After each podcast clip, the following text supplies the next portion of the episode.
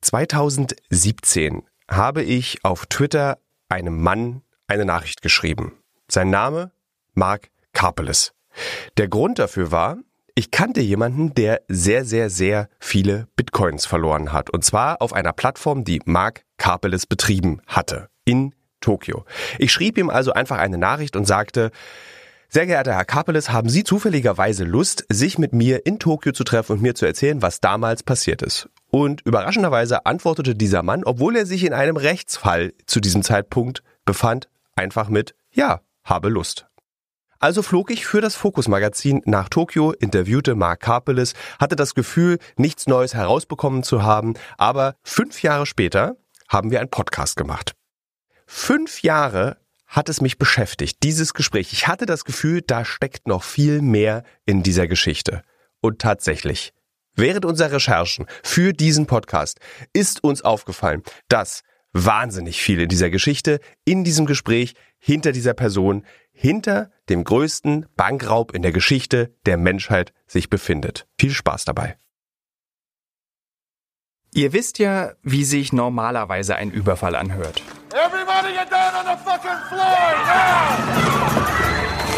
Oder es hört sich nach einem Tresor an, der geknackt wird. Dann kommt meistens eine wilde Verfolgungsjagd.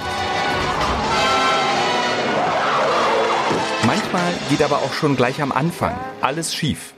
Uh, we're holding up the bank. We're holding up the bank. Oh no, I'm sorry, we're holding up the bank. We're holding up the bank. Oh, Und wenn nichts mehr hilft, gibt es wenigstens eine ordentliche Schießerei.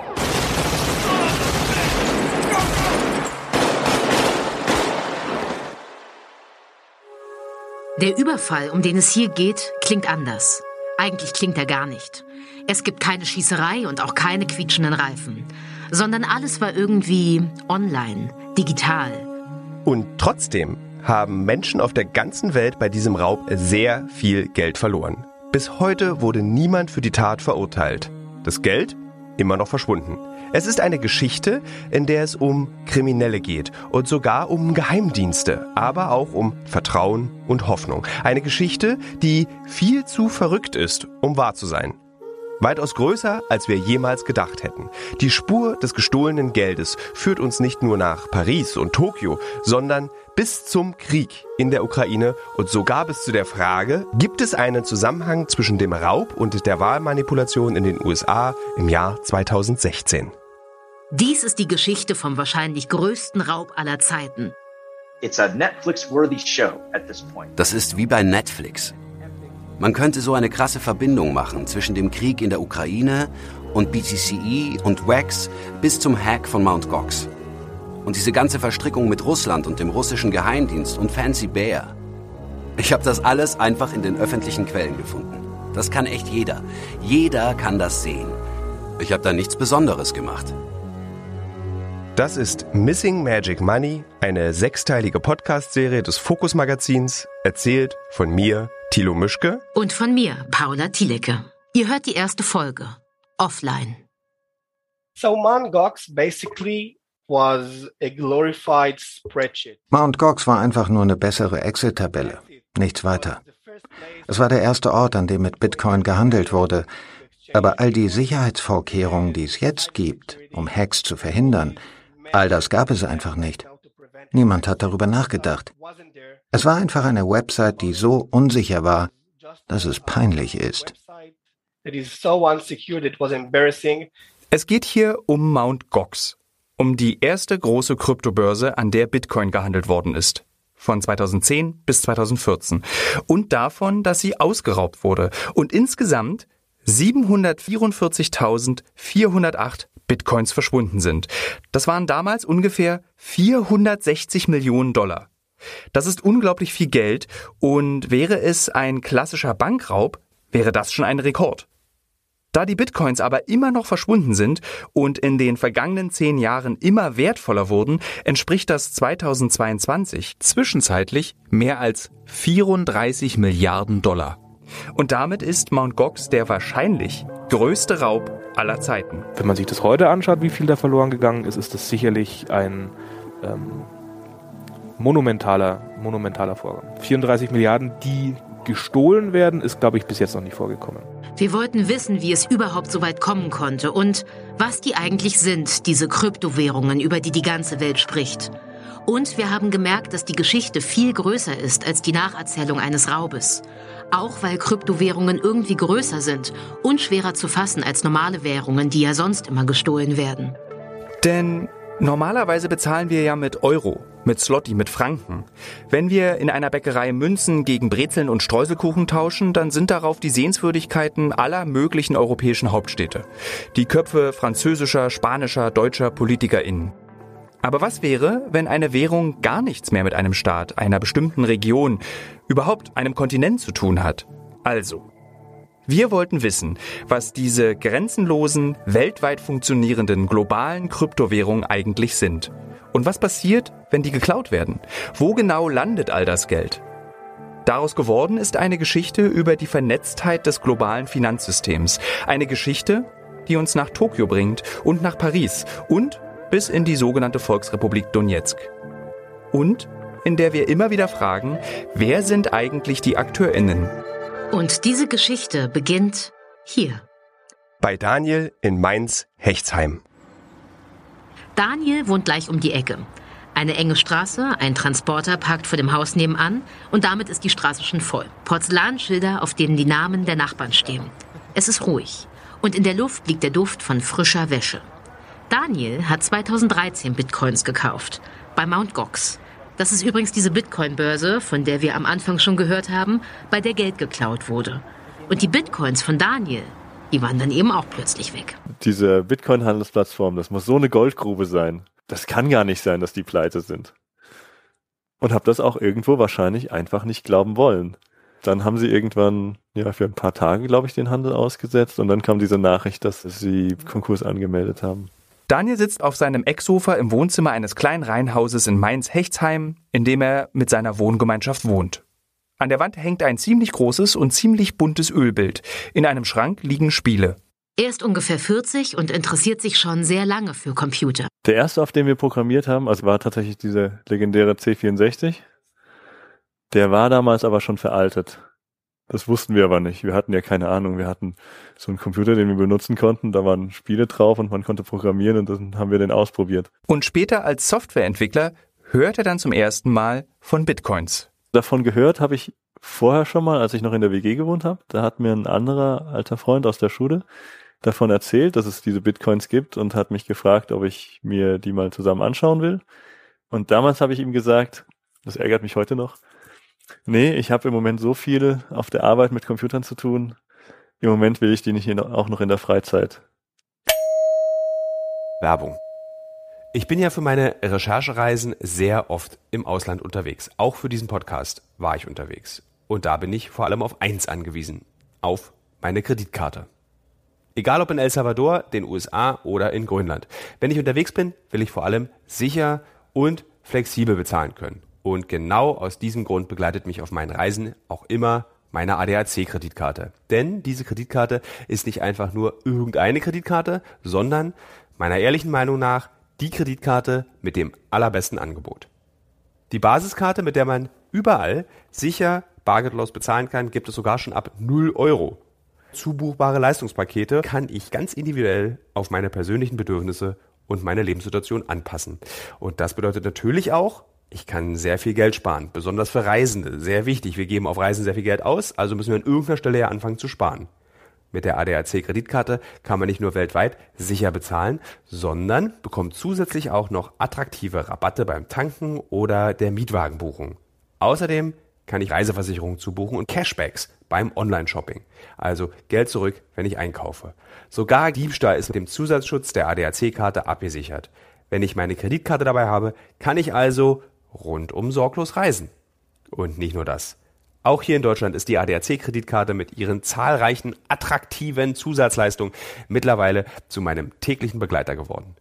Also, wenn ihr eine flexible Kreditkarte haben wollt, mit der ihr sorglos reisen und sicher bezahlen könnt, dann empfehle ich euch natürlich die ADAC-Kreditkarte. Alle Infos findet ihr unter www.adac.de slash rundum sorglos. Einfach mal raus und rund um sorglos reisen. Die ADAC Kreditkarte.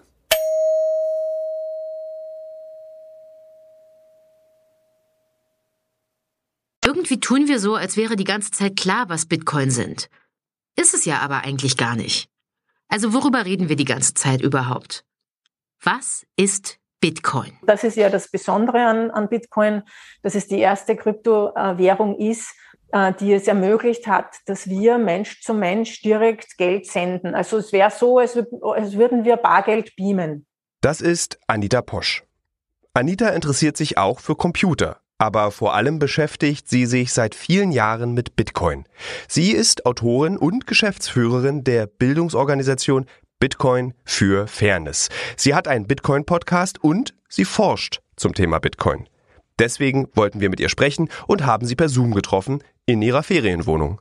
Ich bin seit 2017 im Bitcoin-Bereich tätig. Also ich habe Raumplanung studiert an der TU Wien, äh, von daher auch mein Interesse am Zusammenleben von Menschen. Habe dann aber 1997, als ich das erste Mal Internet zu Hause hatte und mein erstes E-Mail bekommen habe, realisiert, dass das Internet etwas ist, das mich fasziniert und interessiert und die Möglichkeit, global quasi kostenfrei zu kommunizieren, war mir schon damals klar, dass das ähm, eine große, große gesellschaftliche Veränderung und auch viele Möglichkeiten bringen wird. Aber Beamen als Vergleich hilft jetzt trotzdem noch nicht so weiter, um Bitcoin zu verstehen. Das ist also Geld, das schnell hin und her geschickt werden kann und es hat mit Computern zu tun. Aber was sind Kryptowährungen? Die Kryptowährung Bitcoin gibt es weder als Scheine noch als Münzen. Es ist eine rein virtuelle Währung. Wenn man Bitcoin kaufen will, muss man dafür mit echtem Geld bezahlen. Ungefähr so wie auf einem Flohmarkt. Nur, dass ich für mein Geld nichts Materielles, nichts Echtes bekomme, sondern eben nur meine virtuellen Bitcoins. Aber wie sind diese Kryptowährungen eigentlich entstanden? Als das Internet dann aufkam, haben die sogenannten Cypherpunks, das war eine Gruppe äh, von Menschen, ähm, die sich eben Sorgen gemacht haben über die zunehmende mögliche Überwachung durch digitale Technologie und durch das Internet und die damals schon gesagt haben, wir brauchen kryptografische Methoden, die unsere Privatsphäre schützen. Okay, und Kryptographie ist eine Verschlüsselungstechnik, ein Teil der Informatik, bei der es darum geht, Informationen auszutauschen ohne aber zu zeigen, von wem die Informationen kommen.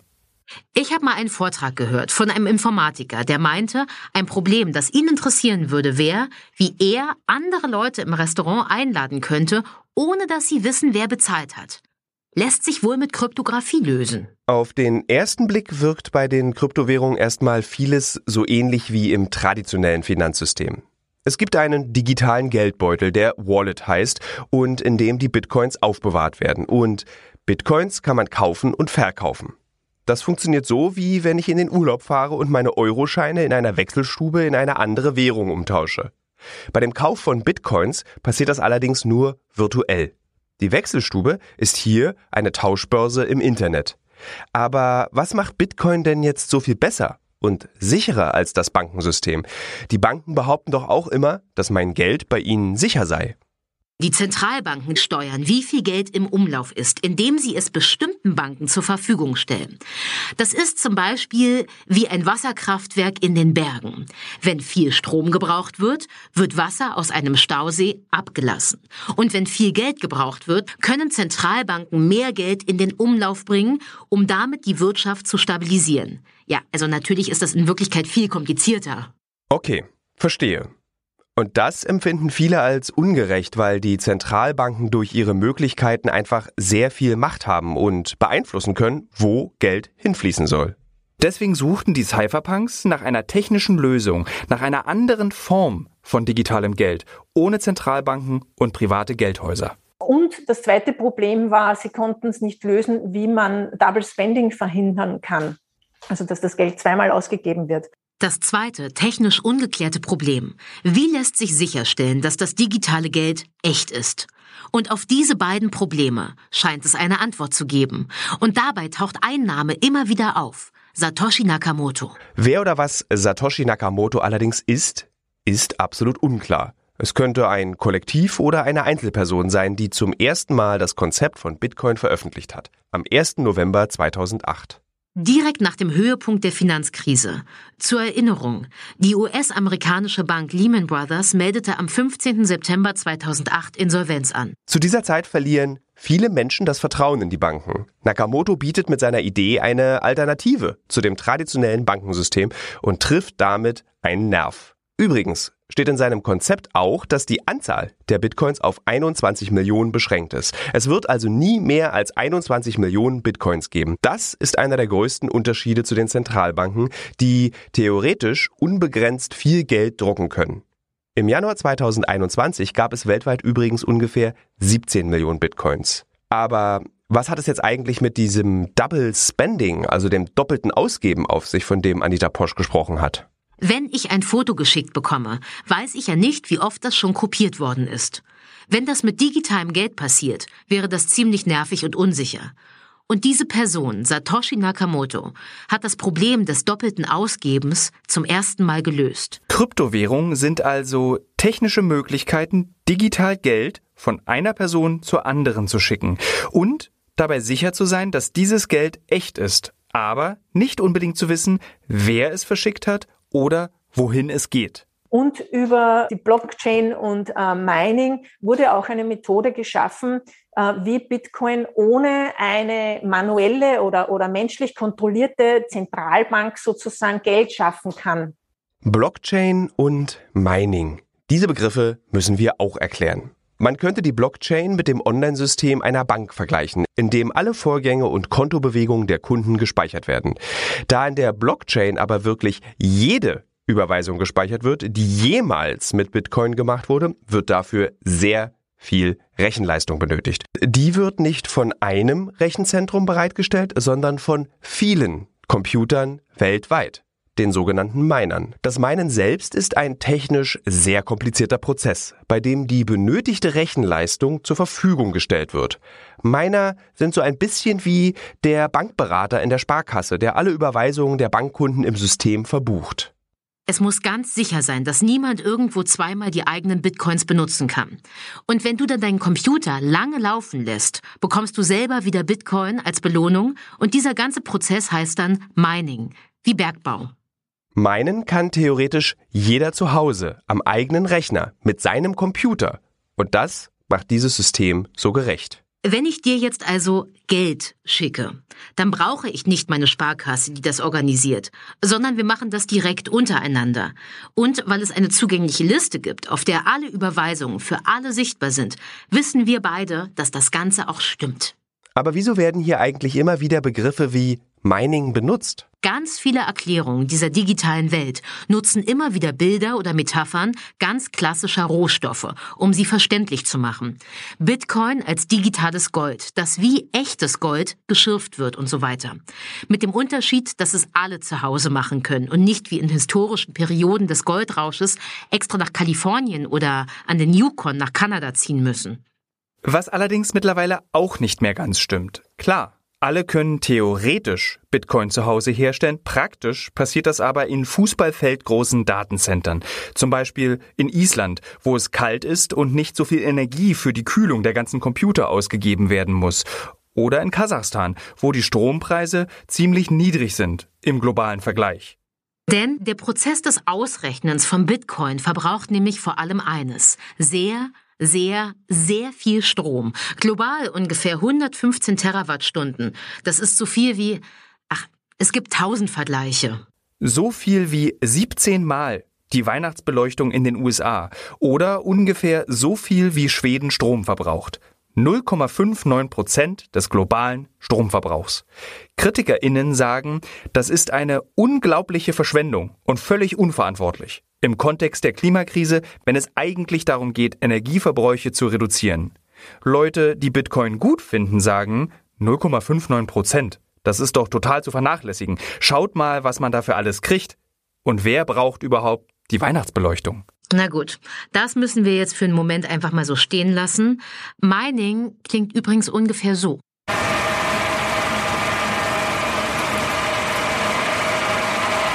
Das klingt doch alles viel zu schön, um wahr zu sein. Eine dezentrale Technologie, ein System, das offenbar für alle gerecht ist. Da muss es doch irgendwo einen Haken geben. Genau. Also, wenn Bitcoin einfach nur eine technische Möglichkeit ist, weltweit Geld von einer Person zur anderen zu schicken, warum geht es dann immer um die Preise von Bitcoin? Der Bitcoin steigt und steigt. Nach einem tiefen die bekannteste Absturz ist sie wieder da. Die Kryptowährung Bitcoin. This, this is the shit. This is Bitcoin. Das ist gar nicht so leicht zu sagen. Vielleicht liegt hier sowieso der größte Streit zwischen denen, die Bitcoin als Erneuerung des Zahlungssystems sehen und denen, die mit Bitcoin reich werden wollen. Genau. Und jetzt sind wir wieder bei Daniel. Das war nämlich zumindest mal seine Idee, kurz nachdem er zum ersten Mal vom Bitcoin gehört hat. Es war schon auch die Idee dabei, schnell reich zu werden, auf jeden Fall. Also man hatte ja diese Kurse gesehen. Ich weiß noch genau, wie ich mich mit einem Freund zusammen unterhalten habe. Und wir haben gesehen, okay, die Bitcoin, die sind jetzt von 4 Euro auf 40 Euro gestiegen. Das war also im Frühjahr 2013. Im Frühjahr 2013. Da gründet sich auch die AfD in Oberursel. Der Fernbusverkehr wird liberalisiert. Damit gibt es plötzlich auf den Autobahnen 1000 grüne Busse und Xi Jinping wird neuer Staatspräsident in China. Wir haben beide gesagt, nee, jetzt ist auch zu spät. Jetzt braucht man davon nichts mehr kaufen. Also irgendwas, was, was den Preis verzehnfacht, das steigt bestimmt nicht mehr. Dann ist es bis 100 Euro gestiegen und erst dann habe ich gekauft und mir gedacht, ja, okay, wenn ich bei 40 Euro dachte, das steigt nicht mehr, dann ist der Gedanke vielleicht auch bei 100 Euro falsch. Und dann habe ich gekauft und dann ging sie halt ein Stück runter und haben sie mir gleich verkauft und dann später nochmal gekauft. Und im November 2021, also acht Jahre nachdem Daniel seine ersten Bitcoins gekauft hat, war dann ein Bitcoin knapp 70.000 Dollar wert statt 100 Dollar. Der Wert hat sich versiebenhundertfacht. Kein Wunder, dass alle nur noch über die Preise reden und dass Bitcoin so ein attraktives Versprechen ist. Nehmen wir also mal an, Daniel hätte damals 1000 Euro investiert. Das wären jetzt 700.000 Euro. 2013 entsteht durch Bitcoin zum ersten Mal eine regelrechte Goldgräberstimmung. Mach aus der Moni eine Million. Ich will nur noch grün sehen. Ich geh nur rein, wenn es sich lohnt. Kauf mir eine Insel in der Südsee. Kein Fiat-Geld in der Tasche, alles auf meinem Wallet. Sie erzählen vom Bubble, aber dicker, wie hodeln wir? Wir hodeln wir, wir hodeln wir, wir hodeln wir. Machen den Uni zur Million. Frau schüttelt mit dem Kopf, denkt, dass ich krank bin. Richtig, und man sieht auch, dass das dieselben Leute sind, ähm, die halt jetzt nicht nur in Aktien investieren, sondern auch in die neuen coolen Kryptowährungen. Die Leute wollen schnell Geld machen und das überall. Das ist wieder Anita Posch, die österreichische Bitcoin-Expertin. Und die fasst hier ziemlich genau zusammen, worum es bei dem Song gerade von Sido und Savage geht. Das kann zu Erfolg führen und manchmal auch nicht. Und ähm, deshalb hat man auch diese Korrelation, weil das Leute sind, die in Euro oder in US-Dollar denken und in kurzfristigen Gewinnen und nicht äh, in dem, in, in diesem System verändernden Mode sind oder, oder so. Anita Posch verteidigt also definitiv die Funktion von Bitcoin als Zahlungsnetzwerk gegenüber Bitcoin als einem Spekulationsinstrument. Und mit Korrelation meint sie, dass es derzeit noch aus ihrer Perspektive vor allem Spekulantinnen sind, die investieren und nicht diejenigen, die Bitcoin aus technischen oder sozialen Gründen interessiert. Diese Wildwestzeiten, die Daniel beschrieben hat, die sind jetzt sehr wahrscheinlich sowieso vorbei. Nicht zuletzt, weil Kryptowährungen ein derart populäres Thema geworden sind. Im März 2022 hat US-Präsident Biden dafür gesorgt, dass Transaktionen in digitaler Währung künftig verstärkt reguliert werden was gleichzeitig auch eine große Anerkennung eines lange Zeit etwas spelunkigen Hobbys gleichkommt. Dieser wilde Westen ist aber vermutlich auch vorbei, weil Bitcoin zu kaufen heute wirklich nicht mehr besonders schwer ist. Werbung für Plattformen, auf denen dies möglich ist, stehen auf Bussen, auf Fußballtrikots. Das Stadion der Los Angeles Lakers, in dem auch die Grammy Awards verliehen werden, heißt jetzt Crypto.com Arena. Genau das war aber sehr anders in den Jahren, in denen unsere Geschichte beginnt. Im Januar 2013 war das, glaube ich, als ich meine ersten Bitcoins gekauft habe. Und ähm, wo ich dann echt gesagt habe, so, hey, jetzt nehme ich mir mal die Zeit und recherchiere mal, wie das denn überhaupt geht. Wer das ist, können wir leider nicht sagen. Nur so viel. Er kommt aus Süddeutschland und ist Unternehmer. Nennen wir ihn Christoph. Und dann habe ich das über so Local Bitcoins gemacht. Das war so eine Plattform, da konntest du dich quasi lokal connecten und hast dann ähm, dich halt mit irgendjemandem getroffen, hast ihm die Kröten in Bar gegeben Und dann hast du halt Bitcoin bekommen.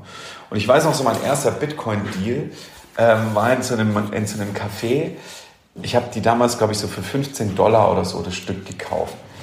Und bin dann dahin und habe mich mit so einem Typen getroffen. Das war echt so ein richtiger Nerd, wie du dir vorstellst, so ein richtiger Techie-Nerd. Ganz am Anfang war es durchaus üblich, dass man Bitcoins nur bekommt, indem man sich persönlich mit jemandem trifft, um echtes Geld in Bitcoins zu tauschen.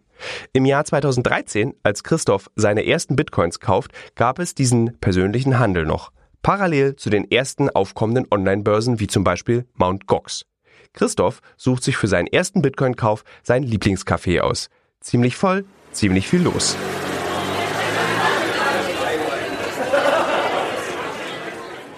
Und dann saß ich mit dem im Café Scholz am Marktplatz und der saß die ganze Zeit so da an seinem Computer und hat sich immer so umgeguckt und so, als ob wir irgendwas höchst Kriminelles machen.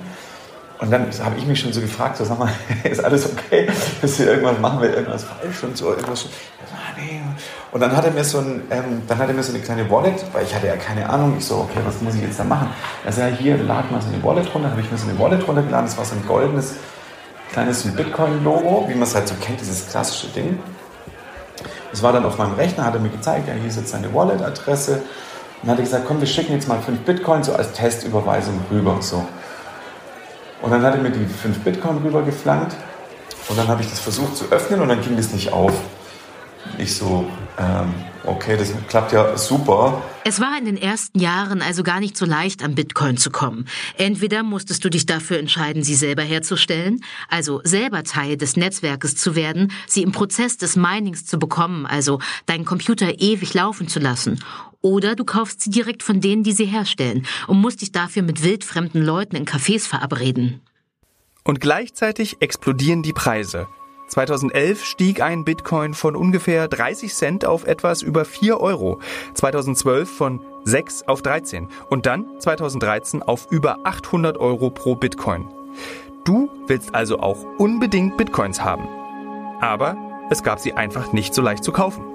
Ja, beziehungsweise eben nicht an einem Ort zentral, so wie auf den Plattformen heute. Es war eher dezentral und untereinander organisiert. Aber das ist natürlich nicht so bequem. Und genau deswegen entstand 2010 dafür ein Ort und unser anonymer Unternehmer aus Süddeutschland ist mit dabei.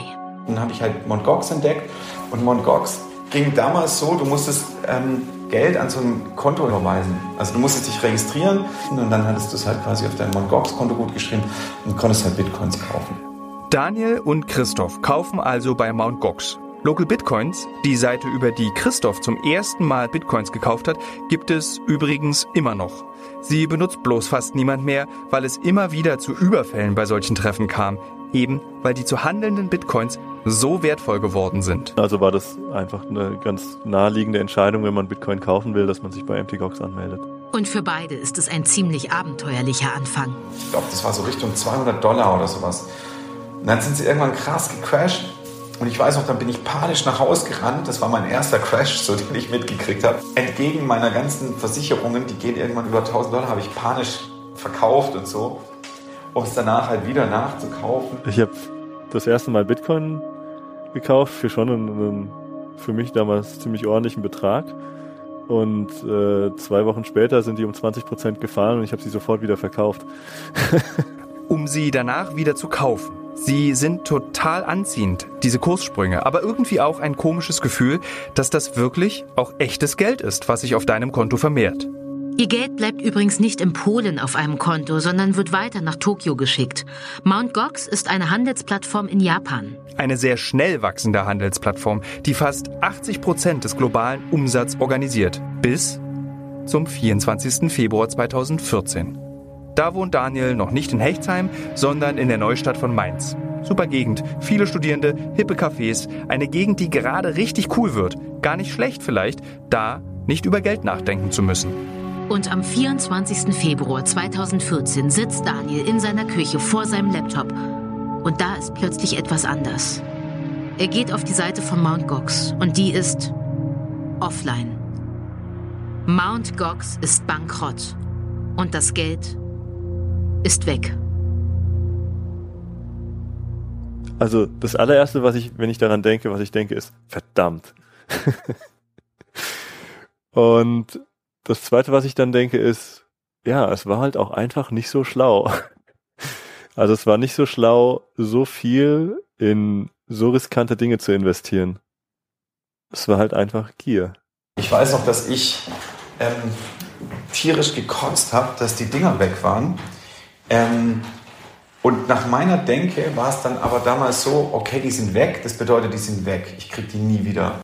Wenn ihr euch wundert, warum die beiden eigentlich relativ abgeklärt darüber sprechen, es ist eben auch schon acht Jahre her und eine ganze Menge seitdem passiert. Aber in dem Moment war das ein krasser Schock. Für die beiden, aber auch für viele andere, die ihr Geld bei Mount Gox angelegt haben. Und eigentlich war allen klar, wer daran schuld ist. システムにあの弱いところがあってあの、まあ、ビットコインやあの、まあ das ist ein Ausschnitt, in dem Mark Karpeles zu hören ist, der damalige Besitzer von Mt. Gox. Auf einer Pressekonferenz im Februar 2014 entschuldigt er sich auf Japanisch bei seinen 27.000 Kunden, dass ihr Geld verschwunden ist. Mark Karpeles ist Franzose, lebt aber in Japan und betreibt dort die Online-Börse Mt. Gox. Am Ende ist eine Kryptobörse auch nicht anders als eine Bank, die im Keller einen großen Tresor hat, in dem sie das Bargeld aufbewahrt, das an den Schaltern im Erdgeschoss ausgezahlt wird. Wenn Daniel Bitcoins bei Mt. Gox gehandelt hätte, wären die eigentlich sozusagen im Tresor von Mt. Gox. Und als Mark Kapeles im Februar 2014 in diesen Tresor guckt, ist der komplett leer. Es fehlt die absurde Summe von 744.408 Bitcoins. Und Mark Karpeles ist der wahrscheinlich meistgehasste Mensch im Krypto-Internet. Da gibt's so eine westernmäßige Suchanzeige. Wanted, Dead or Alive. Mit einem lachenden Mark und mein Blick bleibt schon ziemlich bei Dead hängen. Mark Karpeles sagt, Mt. Gox wurde gehackt und alle Bitcoins wurden gestohlen. Wirklich glauben tut ihm das damals niemand so richtig. Mt. Gox war nie wirklich für eine besonders offene Kommunikation mit seinen KundInnen bekannt. Mark Kapeles hatte, vorsichtig gesagt, nicht das Bild eines seriösen Geschäftsführers. Also, wer ist Mark Kapeles? Wie konnte er all das Vertrauen gewinnen und Mt. Gox zur größten Bitcoin-Börse machen und dann für so wenig Sicherheit sorgen oder sogar dieses Vertrauen ausnutzen? Und vor allem, wo sind all die gestohlenen Bitcoins? Hat Mark Karpeles, der Geschäftsführer von Mt. Gox, seine eigene Bitcoin-Börse ausgeraubt? Das war die erste Folge von Missing Magic Money. In der nächsten Folge gehen wir auf ein Magic-Kartenturnier und wir schauen uns an, wie Mt. Gox es geschafft hat, zur damals größten Tauschbörse für Kryptowährungen zu werden.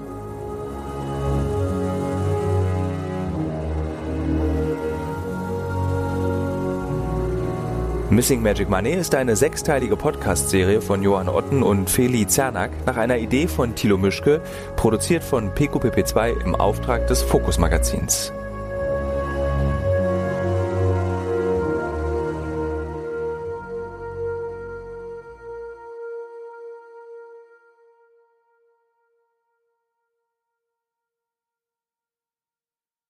This is your invitation to the intersection of versatility and design. The kind of experience you can only find in a Lexus SUV. A feeling this empowering is invite only. Fortunately, you're invited. Experience the versatility of the complete line of Lexus SUVs and some of the best offers of the year on select models at the Invitation to Lexus sales event, now through April 1st. Experience amazing at your Lexus dealer.